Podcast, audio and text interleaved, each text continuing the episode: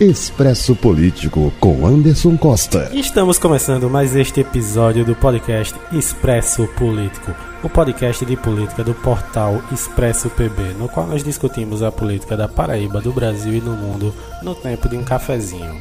Meu nome é Anderson Costa. Meu nome é Mara Alcântara.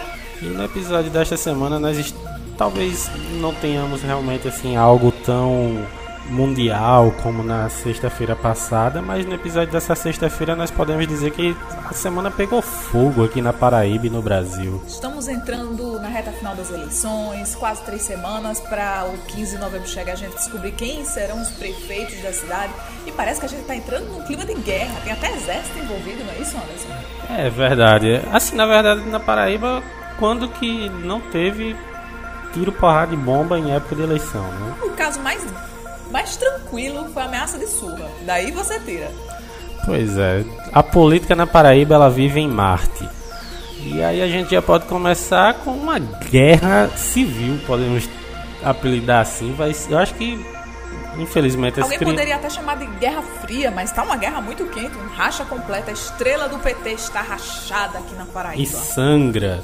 Sangra enquanto os seus membros se dividem. Eu já disse, acredito que o PT ele não permanecerá com todos os membros que possui atualmente na próxima eleição. É, o PT de uma pessoa ele vem cada dia sendo mais rachado e o novo, a nova bola da vez nesse racha é o ex-deputado federal e atual secretário de Agricultura Familiar, Luiz Couto.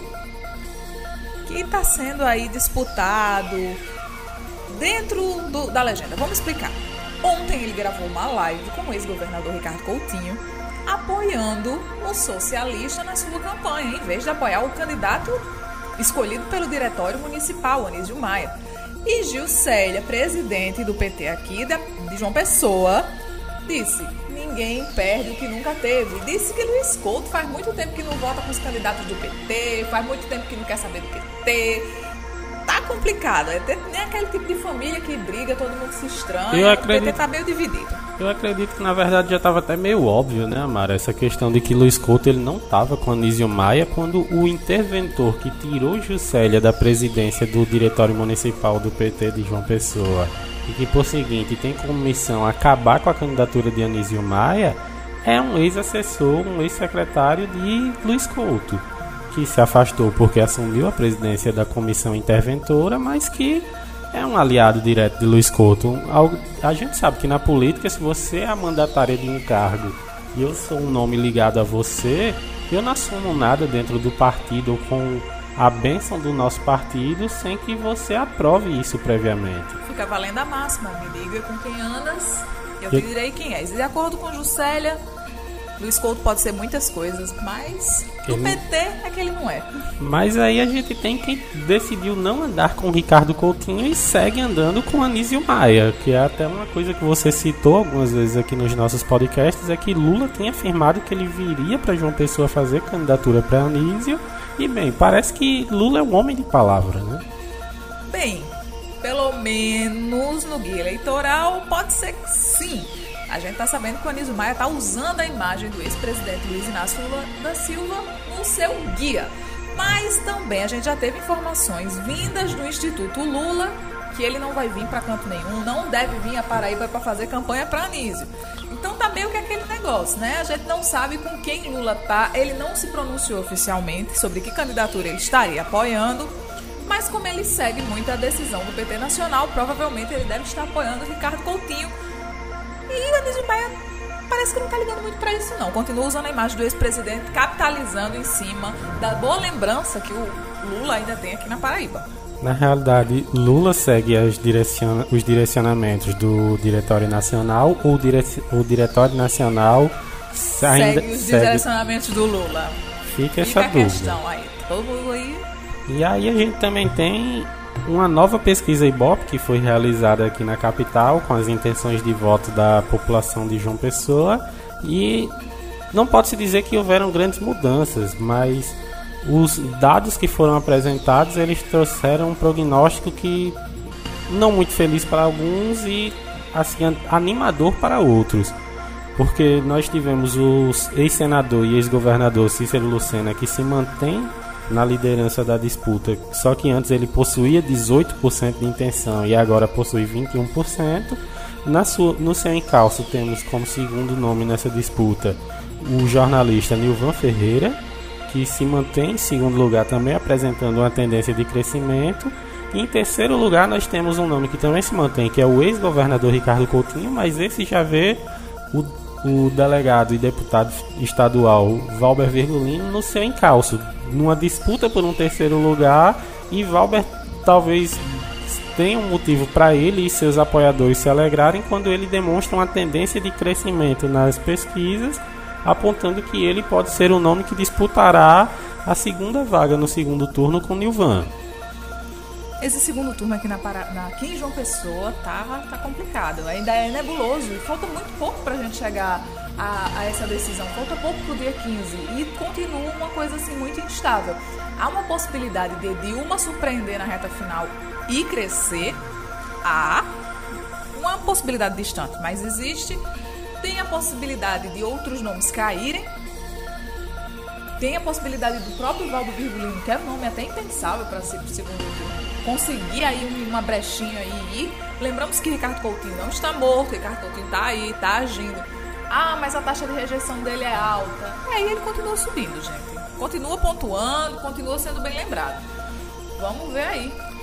Exatamente. Não, não temos como fazer uma previsão muito certa, não. Temos que recorrer a Exatamente acerca da taxa de rejeição de Ricardo, que eu gostaria de discutir um pouco mais, porque na primeira pesquisa Ibope e nessa nova pesquisa Ibope, o ex-governador é o nome mais rejeitado pelos, pelos entrevistados. Então, assim, demonstra que talvez Ricardo ele não tenha sabido respeitar bem o momento de sair um pouco dos holofotes e voltar de maneira triunfante, assim como Cícero fez saiu durante, teve a paciência de sair durante 10 anos da, do cenário político, ficando ali sempre muito escondido. E quando voltou agora, voltou primeiro lugar, capitalizando, arrastando todos os apoios políticos dentro de uma pessoa. Praticamente uma rede de arrasto, seu Cícero Lucena. A paciência fez ele colher bons frutos. Claro que a gente tem que lembrar também aos nossos ouvintes que provavelmente aqueles que são de João Pessoa sabem, pesquisas na Paraíba elas não tendem a serem realmente retratos muito fiéis do que se apresentam nas urnas, tanto da nossa capital quanto do nosso estado de modo geral. Aqui na Paraíba a gente vê muitas pesquisas errando. Assim, a gente tem tendências que às vezes elas se comprovam, mas com números é, diferentes mas apesar de, pronto, Cícero vem liderando em todas as pesquisas, mas isso não é a garantia sequer de que ele estará no segundo turno. Ninguém... Você acha que não há possibilidade, algum cenário que Cícero não vá para o segundo turno? Tudo é possível, mas assim, eu hoje vejo Cícero como um desses nomes, por, pelo que as pesquisas mostram, ele é o mais forte. Se ele não chegar ao segundo turno, eu acho que será pauta para livros de história aqui na nossa capital, porque ele é o que vem mais forte, ele é o que tem mais apoios políticos e apesar de, como eu já disse, pesquisas não darem certeza, mas ele é o que vem liderando todas as pesquisas na nossa cidade. E a gente já partindo dessa disputa, dessa tentativa de adivinhar o futuro que são as pesquisas, a gente vai novamente para o clima de guerra que existe na Paraíba, que são quatro cidades do nosso estado que solicitaram é, o auxílio de tropas federais para poder manter a ordem das cidades durante o transcurso das eleições municipais. Que cidades são essas, Anderson Costa? Cidades que precisam de tropas federais para, para garantir a grande festa da democracia brasileira. São as cidades de Alhandras, Pedras de Fogo, Fagundes e Brejo do Cruz. É, cidades assim eu admito, eu não tenho conhecimento tão profundo da realidade política desses municípios, não são municípios tão próximos de João Pessoa, mas pelo visto lá a política é questão de vida ou morte, né, pro pessoal. A Leandra já é mais ou menos aqui perto, a gente já sabe que lá a situação realmente pega fogo mesmo, de todo mundo se intrigar, daquele ditado popular, de vaca desconhecer bezerro. E Pedras de Fogo está fazendo jus a seu nome, está realmente em chamas. As, as tensões políticas em Pedras de Fogo, eu acho que seria realmente bem necessário tropas federais. A justiça já pediu, populares estão pedindo, os próprios membros dos partidos, das coligações opostas estão pedindo, que é para garantir aí a situação, a segurança da democracia precisa da força militar. Eu fico com a dúvida então em relação a Pedras de Fogo. Se a população, se os políticos, se os candidatos, se a justiça eleitoral, se todo mundo lá na cidade chegou conseguiu chegar ao consenso de que é necessário tropas federais para manter a paz, por que, que todo mundo não se junta e chega ao consenso que dá para fazer eleição de forma pacífica? Aí você tem que apelar para a inteligência da pessoa. E como eu gosto muito é, de um termo que principalmente é, os militares usam, a polícia militar quando está falando com a imprensa, inclusive um grande abraço, todo o meu respeito para os policiais militares que estão trabalhando diuturnamente com pandemia ou sem, que eles dizem que houve uma situação de desinteligência, quando alguma algum quiprocó, algum, alguma alteração, eles dizem que teve uma situação de desinteligência. Eu nunca vi um termo tão certo para uma situação de desinteligência. Eu acho que o que está acontecendo nesse momento em Pedras de Fogo é uma grande situação de desinteligência. Então é um acordo em comum entre todos pelo direito de se gerar uma situação de desinteligência. Pelo menos das pessoas que devem estar sentindo que vão sair prejudicadas do pleito.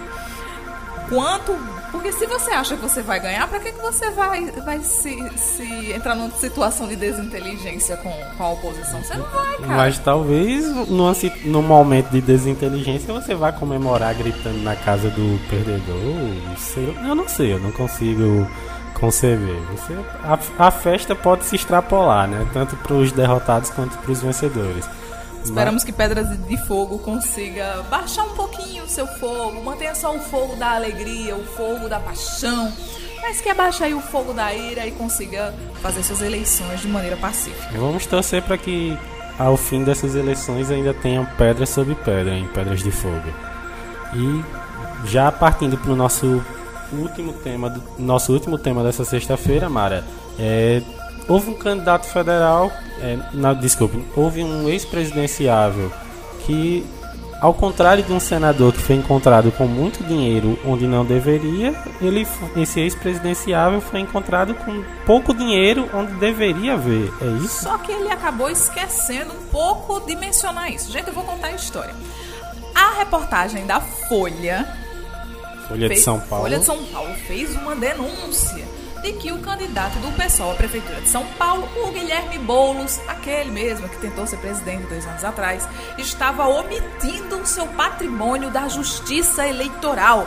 Disse que ele tinha dinheiro é, escondido numa conta corrente que não disse a, a, justiça, a Justiça Eleitoral, não declarou esse bem ao TRE, estava uma confusão nada. E aí o Guilherme Boulos mostrou sua conta corrente. A própria reportagem também mostra sua conta corrente. E a gente descobre que o dinheiro escondido pelo Guilherme Boulos na sua conta corrente são inacreditáveis 579 reais mesmo. É 579 reais, assim, um pouco antes dos 600 reais. E é isso mesmo que ele tinha na conta corrente dele.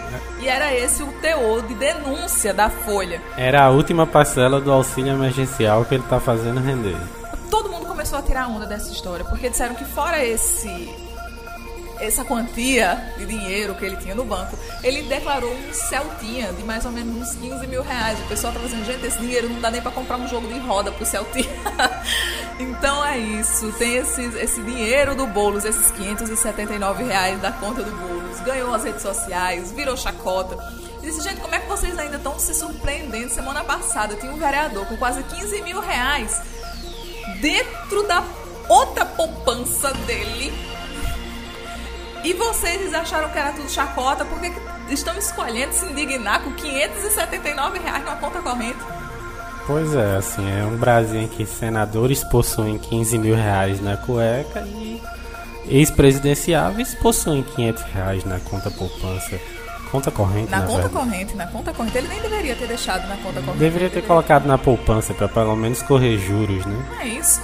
E lembrando que ele ganha, é, tem acesso à remuneração de aulas, textos que ele produz, dá algumas palestras, mas a gente tem que arrumar um, um assessor aí pra Guilherme Boulos. Porque 500 conto na conta, pelo amor de Deus, que palestra danada de barata.